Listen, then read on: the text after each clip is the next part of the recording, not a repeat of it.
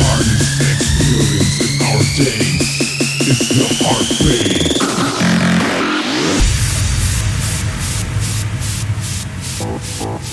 the heartbeat.